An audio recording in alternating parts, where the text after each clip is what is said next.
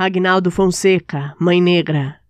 A Mãe Negra embala o filho, canta a remota canção que seus avós já cantavam em noites sem madrugada. Canta, canta para o céu, tão estrelado e festivo. É para o céu que ela canta, que o céu às vezes também é negro. No céu, tão estrelado e festivo, não há branco, não há preto, não há vermelho e amarelo. Todos são anjos e santos guardados por mãos divinas. A Mãe Negra não tem casa, nem carinhos de ninguém. A Mãe Negra é triste, triste.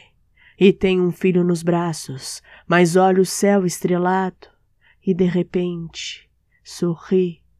Parece-lhe que cada estrela é uma mão acenando com simpatia e saudade.